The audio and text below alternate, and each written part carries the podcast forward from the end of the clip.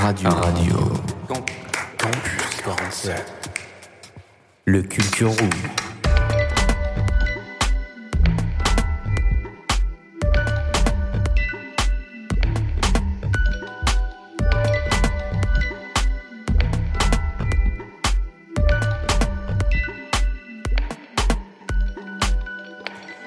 Bonjour, bonsoir à tous et bienvenue dans cette Culture Room 9e édition. Je suis actuellement euh, à la place euh, du théâtre euh, sur Agen, euh, une très belle place chargée d'histoire.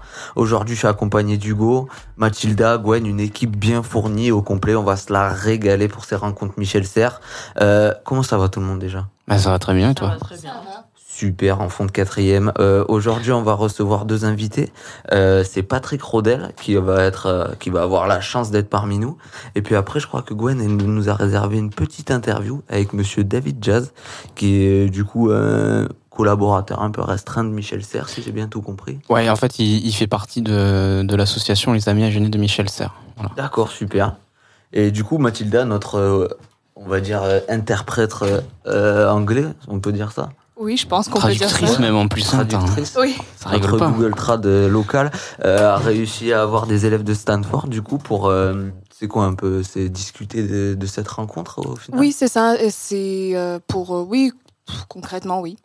ok bon ben du coup on va pouvoir commencer avec cette petite interview euh, outre-Atlantique et on se retrouve dans un petit instant RC47. Bonsoir, euh, bienvenue en France. Comment vous allez ce soir Depuis combien de temps étudiez-vous à Stanford Nous sommes en troisième et en quatrième année de licence. Ok, cool. Je suis curieuse de savoir, qu'étudiez-vous à Stanford? Plein de choses différentes. J'étudie des relations internationales avec une spécialisation dans la sécurité internationale et l'économie mondiale. Les études à Stanford sont vraiment très variées. Madeleine Moi, j'étudie la physique, notamment l'astrophysique et la littérature comparée. Moi, j'étudie la biologie avec une attention particulière sur l'écologie et l'évolution, et également la littérature comparée. Les relations internationales avec une attention sur les études de l'Europe. L'histoire de l'art et les langues modernes. Moi, je fais les biologies humaines et l'économie dans le domaine de la santé. Eh bien, c'est très impressionnant. Je suis hyper épatée. Alors, pour vous, qu'est-ce qui fait que Stanford est spécial? Déjà, la variété de choses différentes que l'on peut y apprendre et la passion que les élèves ont pour leurs études. Je trouve que c'est ça qui fait que c'est un endroit remarquable, grâce à l'amour et l'énergie que tout le monde apporte à ces matières. Donc, qu'est-ce que vous préférez dans vos études à Stanford Ce qui est attendu de nous pour obtenir le diplôme n'est pas habituel. Il n'y a pas de matières obligatoires, style l'anglais ou l'histoire par exemple, qui sont uniquement là pour l'obtention de la licence. C'est une façon de penser et d'étudier qui est très différente.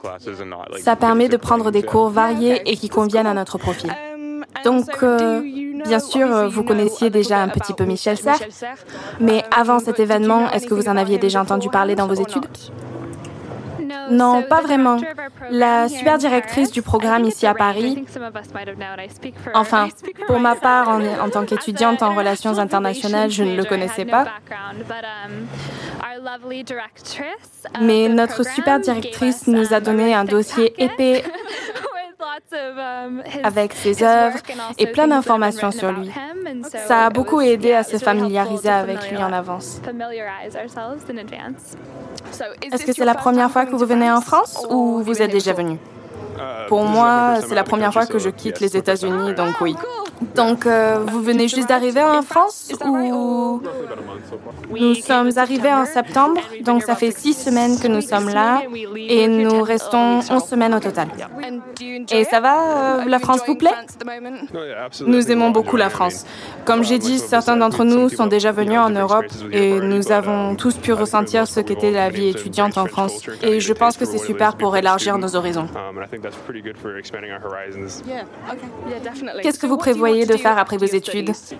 J'ai prévu de prendre une année sabbatique et travailler, peut-être enseigner l'anglais, et j'aimerais travailler pour une galerie ou un musée, puisque j'étudie l'histoire de l'art. Et pour ça, la France a été super.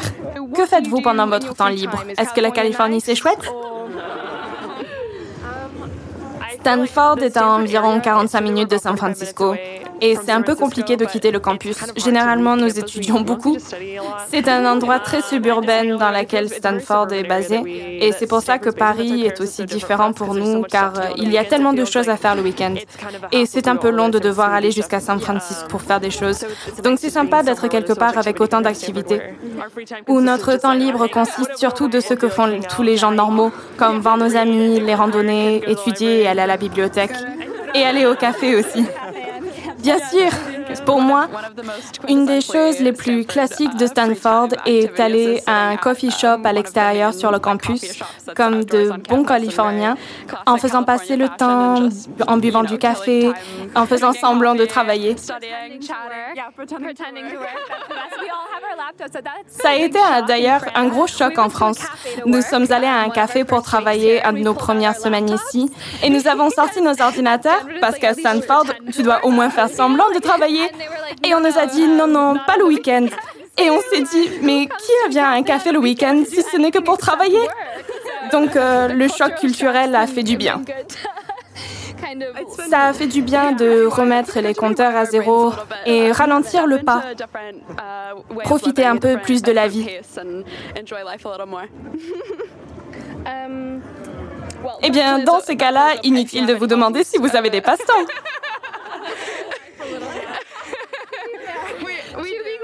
Il faut avouer, nous avons quand même des passe-temps aussi. Moi, je fais du yoga. Beaucoup de personnes à Stanford font des choses en dehors de leurs études qu'ils aiment profondément. Beaucoup de passe-temps d'ailleurs. Plein d'élèves sont très très créatifs. C'est super cliché, mais ça fait vraiment partie de la mentalité du campus. C'est un endroit très collaboratif avec plein de personnes créatives et énergiques qui aiment beaucoup les matières qu'ils étudient des différentes parties du monde et différentes problématiques. Mais nous avons des passe-temps. Euh, Tia, par exemple, est une super skieuse et elle fait du yoga, une coloradienne typique. Et moi, euh, pour ma part, euh, la majorité de mon temps libre, je le passe à faire de la danse. Mais nous ne faisons pas que étudier. Et connaissiez-vous quelques mots en français? Oui. Nous étudions tous le français avant d'arriver en France. Ah, d'accord, avant. Oh, cool. Eh bien, merci beaucoup d'avoir accepté d'être interviewé. Merci euh, beaucoup. J'espère que vous passez un bon moment en France et je vous souhaite une très bonne soirée. RC47. Du coup, c'était l'interview de Mathilda avec euh, les étudiants de Stanford. Est-ce qu'on peut en discuter, prendre un peu cinq minutes? Qu'est-ce qu'ils nous ont raconté en fait au final? Donc, euh, en fait, ils étaient en train de discuter de leur expérience en France. Donc, euh, comme ils disent dans l'interview, ils sont, ils font partie du programme Stanford Paris. Donc, en fait, c'est ben, des élèves de Stanford qui ont l'opportunité de venir étudier à Paris pendant 11 semaines. Pardon. Et euh, en fait, donc la directrice du programme, cette, euh, cette dame était euh, donc Michel Serre était son conseiller pendant qu'elle-même était élève à Stanford. Donc c'est pour ça, euh, eux, elle, elle a vraiment tenu à ce qu'ils viennent, à ce qu'ils profitent. Elle a fait la passerelle entre nous, notre événement. C'est ça. Et elle a voulu qu'ils voient, qu'ils voient ça, qu'ils découvrent Michel Serre. Elle leur a donné vraiment beaucoup d'informations. Ils ont vu, enfin, ils ont travaillé les, ses textes, des choses comme ça. C'est ça. Surtout qu'en plus, Michel Serre euh, était professeur euh, à Stanford. C'est pour ça aussi qu'il y, a un lien euh, avec cette école-là. Super. Ben, du coup, on va pouvoir enchaîner avec la chronique de Nino. Il me semble que c'était sur Berserk, c'est ça? Ouais, c'est ça, exactement. Et juste après, on va pouvoir recevoir le deuxième invité qui sera Patrick Rodel, philosophe ouais. Ami et ancien élève de, Michel Serre, c'est ça, que j'ai eu la chance d'interviewer. Ben, on se retrouve après une courte pause alors. RC47. Laissez place au détective Nino dans Mangaki.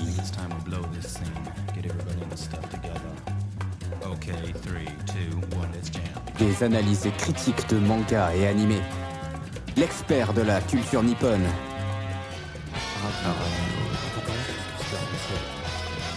La légende dit qu'il ne lit jamais les sous-titres. Mais il comprend tout et voit tout. Konnichiwa, fan d'animants tout genre, ici Nino pour votre chronique nippone préférée, Mangaki. Aujourd'hui, je vais vous présenter un shonen iconique connu sous le nom de Berserk.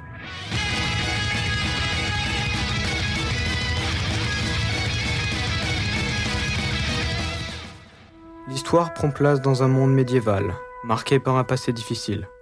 Dans le Midland erre un mercenaire solitaire nommé Guts, décidé à être le seul maître de son destin. Autrefois contraint par un pari perdu à rejoindre les Faucons, une troupe de mercenaires dirigée par Griffith, Guts fut acteur de nombreux combats sanglants et témoin de sombres intrigues politiques. Mais il réalisa soudain que la fatalité n'existe pas et qu'il pouvait reprendre sa liberté s'il le désirait vraiment. Mais un mal le traque sans relâche. Ce manga, écrit et dessiné par Kentaro Miura, sera publié en 1989 dans le Young Animal. Berserk veut littéralement dire fou furieux en allemand, ce titre peut se traduire par la cruauté et la violence ambiante de l'œuvre. L'auteur ne se gêne pas de tuer et ou de blesser gravement à plusieurs reprises beaucoup de personnages principaux et secondaires. Ce manga aborde des thèmes plutôt nouveaux pour l'époque. La trahison, la violence, la nudité et le viol. Berserk d'ailleurs a eu droit à deux adaptations animées, une en 1997 comportant 25 épisodes et une autre en 2016 avec 24 épisodes. L'œuvre a aussi droit à trois films d'animation, Personnellement, je lis le manga. Mais avant, je regardais l'adaptation de 2016. Et le studio a massacré le manga. Tout, tous les épisodes sont en 3D. On a l'impression de regarder une cinématique de jeu vidéo pendant toute la durée des épisodes. Quant à l'adaptation de 1997, il y a cette atmosphère de l'animation japonaise des années 90 et qui, elle, est en 2D. Étant un grand fan de Jojo, le style ne m'a pas grandement perturbé. C'est un style manga, très détaillé, mais qui peut en réfuter certains, et qui contraste fortement avec le style de l'époque, comme avec les Chevaliers du Zodiaque par exemple. Mais personnellement, je trouve que les planches sont incroyablement bien dessinées. D'ailleurs, lorsque Kentaro travailla comme assistant pour George Morikawa, le mangaka connu mondialement pour son œuvre Hajime no Hippo, manga dont on aura sûrement l'occasion de reparler dans une chronique prochaine, ce dernier remarqua le talent de Kentaro et le renvoya car il disait qu'il n'y avait rien qu'il puisse enseigner que Kentaro Miura ne savait déjà.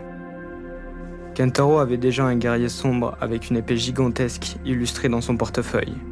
L'œuvre continua d'être dessinée et publiée pendant 32 ans, jusqu'au malheureux décès de Kentaro le 6 mai 2021 d'une dissection aortique, ce qui explique donc que son œuvre est inachevée.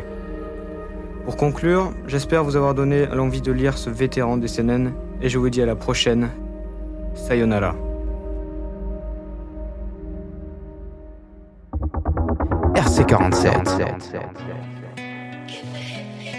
Gens me voient comme je les vois. Arrêtez de juger qui on est. On a tous des choses à dire en vrai. Uh. Yeah, look at you now. Yeah. Got the whole world staring at you. You think it all stops spinning when you close your eyes. You spend all your time trying to make me jealous of you and showing off that beauty that you don't really have. I see some mistakes.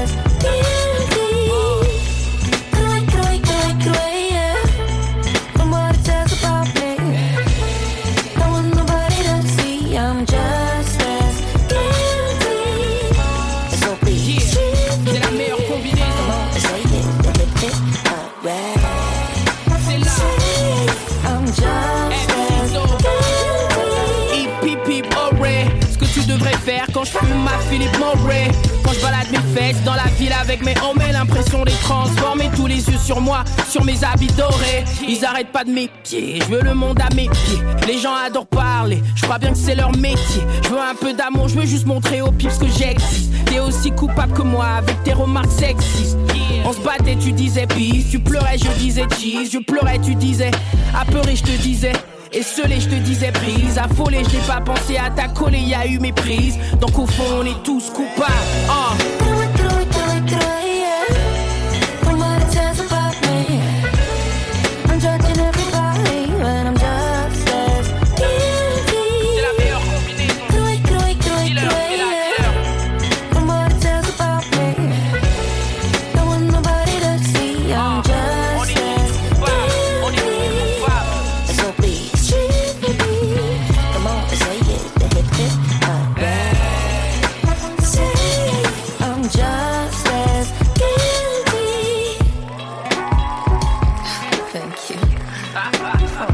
RC47.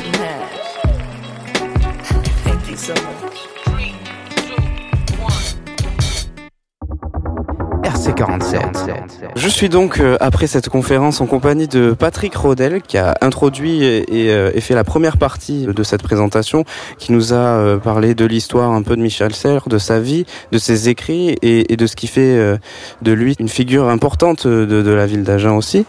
on aimerait d'abord parler de la fondation Michel Serres dont vous faites partie. La, Fondation Michel Serres a pour but de susciter euh, des travaux universitaires sur l'œuvre de Michel. Donc, euh, la pensée de Michel Serres euh, est très connue à travers le monde. curieusement, elle l'est peut-être un peu moins en France, au moins dans l'université française. Donc, euh, la Fondation a pour but effectivement de faire vivre cette pensée et de, et de trouver des jeunes euh, hommes et des jeunes femmes qui euh, voudraient consacrer leur master, leur thèse à l'œuvre de Michel Serres. Voilà, donc c'est une, c'est une œuvre de, de, de, à la fois de mémoire et puis de, de, poursuite de la pensée de, de, de Michel Serres vous voulez euh, perpétrer cette pensée, la faire évoluer, la sublimer comme, euh, comme il le dit lui-même. Euh, quels, euh, seraient pour vous les, premiers écrits qui pourraient nous, nous amener vers l'univers de Michel Serres? Alors l'œuvre de, de Michel Serres n'est pas une œuvre très facile d'accès. Euh, moi, je conseille évidemment pour euh, euh des étudiants de, commencer par les petits livres qui sont sortis ces dernières années. Je, conseille de, lire les chroniques qu'il donnait sur France Info. C'est remarquable de, richesse. après, on peut se lancer dans des livres comme Le contrat social ou comme Le mal propre euh, euh, qui sont des livres qui me semblent être euh, être plus accessibles. Et puis au fur et à mesure, voilà, on, on, développe, on, développe. Moi, j'aime. Voilà, je peux pas dire quelle est par quoi j'ai commencé. Moi, j'ai commencé par les cours que Michel Serres donnait à la rue Dune où moi j'étais étudiant, et donc ce qui a donné les premiers livres de, qu'on appelle les les, les, Hermès. Il y avait cinq, cinq tomes. Donc voilà, donc j'ai commencé par le, plus difficile, je pense. Et, puis après, euh, voilà, je suis très heureux de, de, de, trouver dans, dans, dans, Relire le Relier, le, dernier livre qu'il a publié, euh, dans, dans, les, dans les chroniques de, de, radio, une bonne, euh, une bonne introduction à sa pensée. Voilà, à la complexité de sa pensée et en même temps à, sa, à la jouissance qu'on peut avoir euh, à l'écouter parler et, euh, euh, et, à découvrir avec lui la, les richesses insoupçonnées que nous avons en nous, dans la langue que nous parlons, dans l'expérience qui est la nôtre, dans le pays dans lequel nous vivons, dans les paysages qui nous entourent, etc. Nous les découvrons grâce à lui. Est-ce que du coup, Michel Serres, pour vous, est, l'une des personnalités, comme vous l'avez dit, vous l'avez rencontré durant vos études. Est-ce que c'est une personnalité qui vous a encore plus poussé dans votre passion pour le questionnement et la philosophie? Curieusement, je vais vous dire pas du tout. Euh, pas du tout parce que euh, j'ai il y avait une formation scientifique de Michel Serres que moi je n'avais pas, donc il y avait beaucoup de choses que, que qui, qui, me euh, qui me restaient incompréhensibles dans ce qu'il dans ce qu'il racontait. Euh, et moi, quand j'avais 22, 22, 23 ans, j'étais, c'est vrai, beaucoup très politisé à l'époque. Euh, et la dimension politique chez, Michel, elle, existe, mais enfin pas sous la forme euh, qui était celle que moi j'avais euh, à l'époque. Donc, je dois dire que j'ai rencontré je suis resté des années à lire un tout petit peu Michel Serres comme ça quand ça passait. Et puis on s'est retrouvé par hasard, en l'an 2000 ou quelque chose comme ça. Et là, on, euh, on est devenus amis, ce que je n'avais pas l'habitude d'être ami avec mes, profs ou mes anciens profs, etc. Donc, euh, partir de ce moment-là, j'ai recommencé à lire Michel et, bon, mais je n'étais plus, euh, euh, voilà, je, je suis pas un disciple de, Michel Serres en, ce sens, euh, en ce sens-là, même si euh, je considère que à l'heure actuelle, dans le paysage euh, euh, de la philosophie française, il est certainement un des plus euh, intéressants, un des plus riches, un des plus prophétiques. hein, voilà. De, de par son côté parfois en décalage avec euh, la pensée. euh. Oui, parce que parce qu'il est parce qu'il est parce qu'il est en décalage avec la, la, la philosophie universitaire. Ça c'est ça c'est un point. Et ensuite parce que euh, il est hum, oui prophétique au sens il, il, il, il sait vers où nous nous avançons et, et ce vers quoi nous nous avançons n'est pas tout à fait réjouissant et il essaie depuis des, des 30 ans, 40 ans de, de nous prévenir et pas tout, ça n'a pas été entendu malheureusement. C'est vrai qu'il y a une volonté d'aller à l'essentiel et je, je- enfin, c'est ce que j'ai ressenti du moins euh, de simplicité. De... Oui, oui, oui. Et puis de, de, de, comprendre que euh, euh, faut que nous nous libérions de l'asservissement euh, qui est le nôtre à l'égard des techniques et qu'il faut retrouver quelque chose, enfin qu'il faut sauver, sauvegarder. Euh, ce qui peut encore l'être de, de la nature.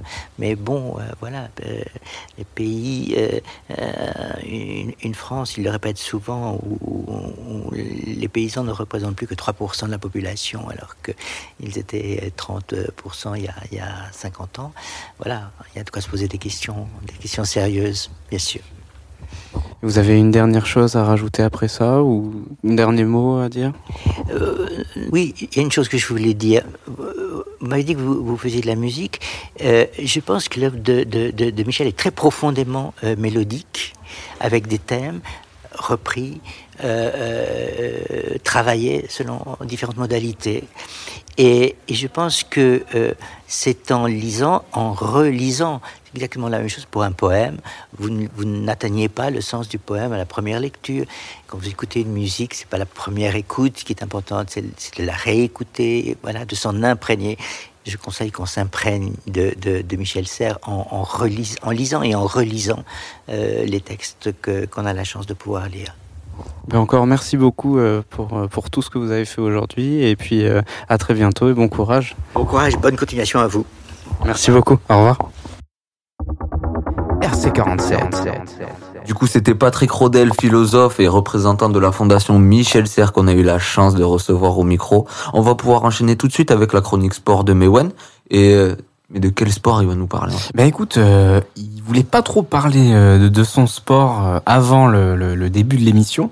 Je l'ai un peu harcelé, j'ai réussi à avoir euh, l'info et donc du coup ce soir il va nous parler du hobby horsing puisque cette chronique en fait a pour but de vous faire découvrir de nouveaux sports qui sont pas réellement connus du grand public. Donc je vous laisse de suite avec le premier sport qui est le hobby horsing. RC47. Vous êtes droitier ou gaucher? Et le foot Gaucher.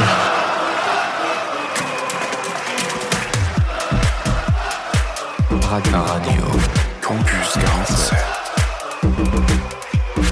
Ça fait partir du jeu, gros Bonjour à vous mes sportives et sportifs, j'espère que votre week-end a été sportif.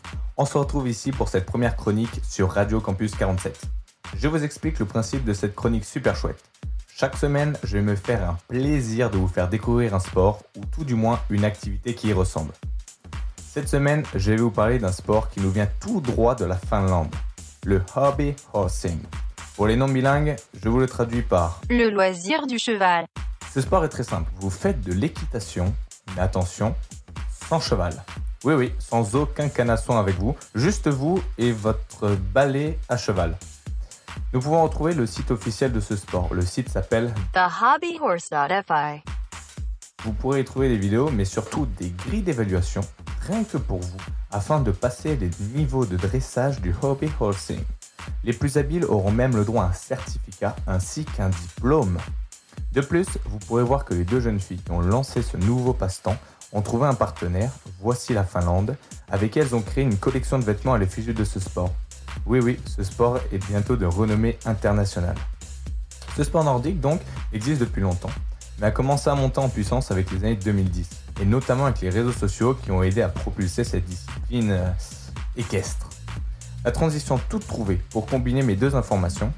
En effet, les deux jeunes filles qui ont fait connaître ce sport, notamment grâce aux réseaux sociaux, rassemblent à elles deux plus de 50 000 followers sur Instagram, en sachant que ces comptes Instagram sont entièrement dédiés au hobby horsing.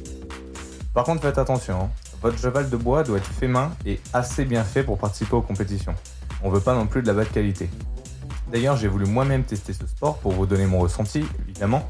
Quand j'ai vu qu'il fallait débourser 250 euros pour acheter un cheval balai, j'avoue que je me suis dit que j'allais plutôt rester à regarder des vidéos. Avis aux amateurs de business, je n'ai pas vu d'entreprise qui ait été créée à moyenne ou grande échelle avec ce genre de modèle, alors pour ma part, vous pouvez vous lancer. Il s'agit bien d'un sport physique, attention, hein, puisque le cheval c'est vous.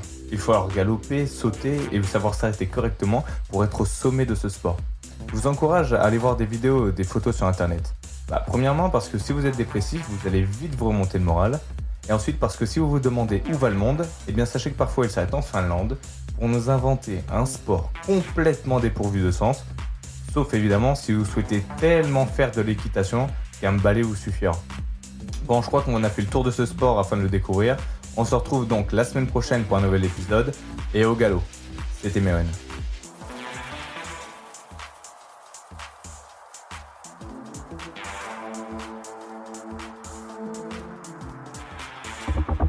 RC47.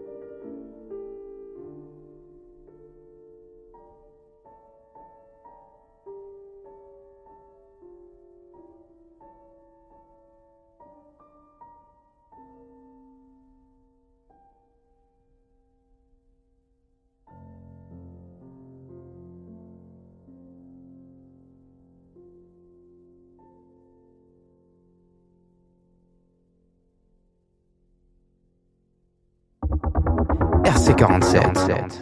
C'était du coup la chronique sport de Mewen, euh, assez qualitatif. On va pouvoir donc enchaîner avec l'interview de Gwen qui a rencontré David Jazz, qui est euh, agenais, écrivain et aussi ami de Michel Serres. Euh, comment ça s'est passé Gwen, euh, cette petite interview?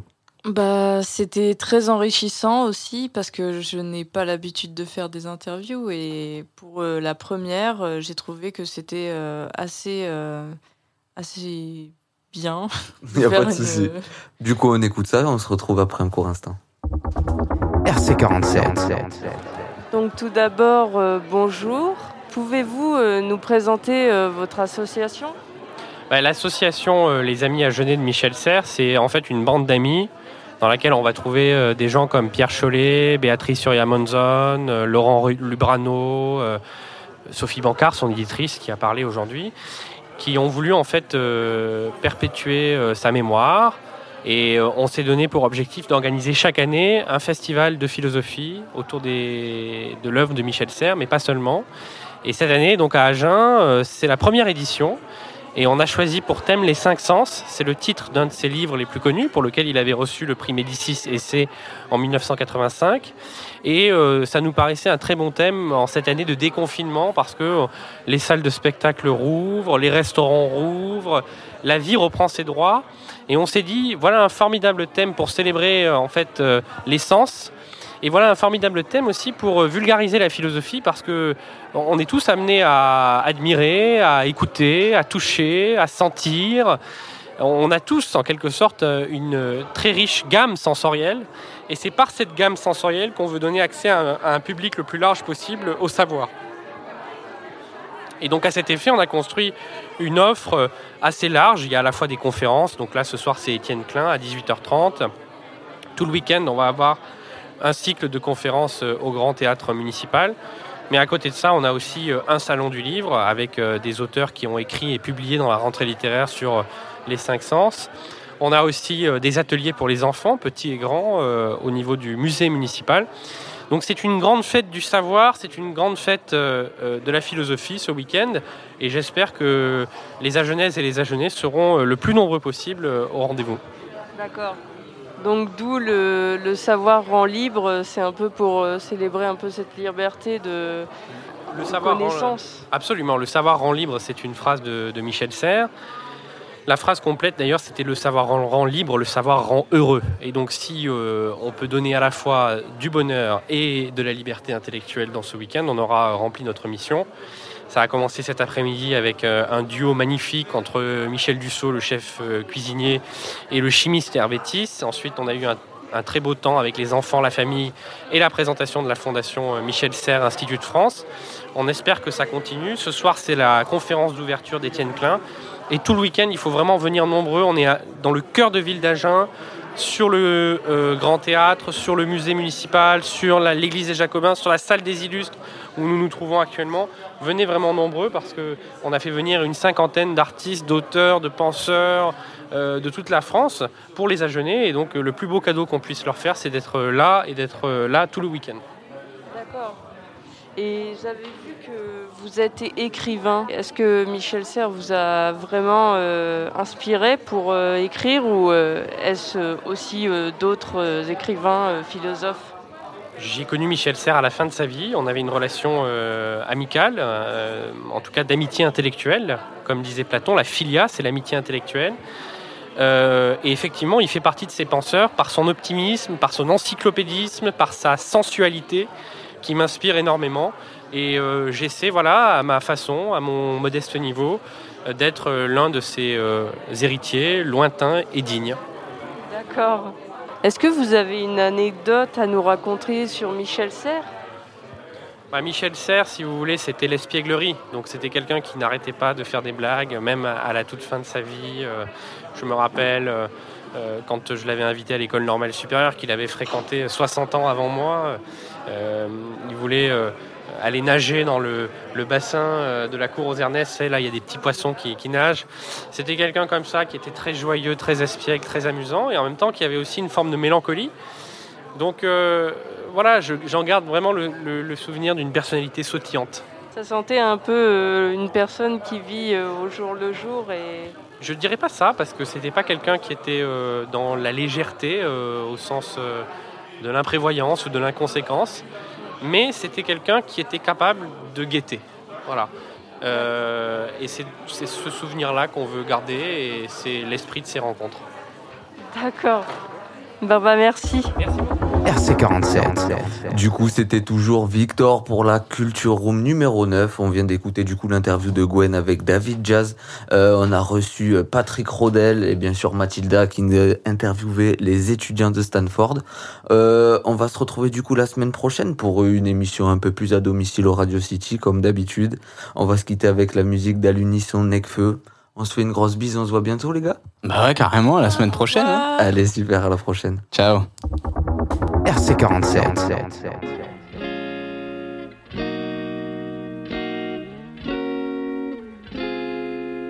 Parfois je me demande si j'existe vraiment.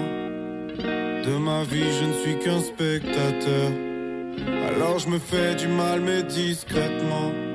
Le psy m'a dit c'est qu'un aspect de ta peur. Et quand j'ai mal, je me sens vivre un peu.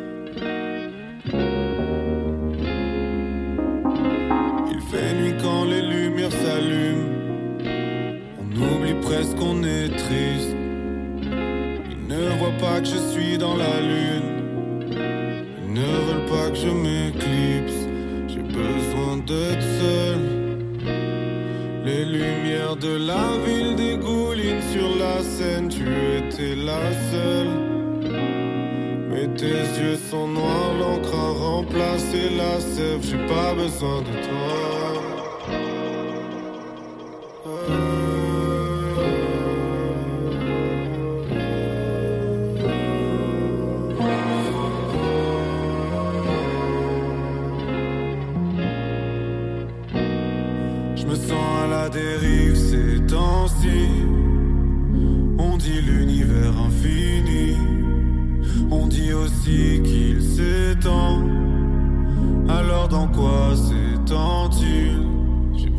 Pieds sur terre. J'ai besoin de sport. J'ai peur de ta face cachée. J'ai pas les pieds sur terre. Pour moi, t'es rien.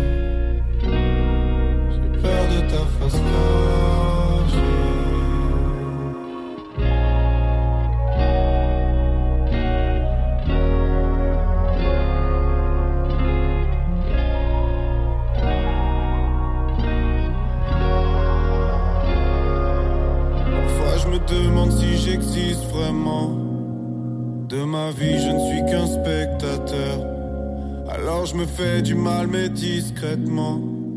Le psy m'a dit c'est qu'un aspect ta peur. Et quand j'ai mal, je me sens vivre un peu.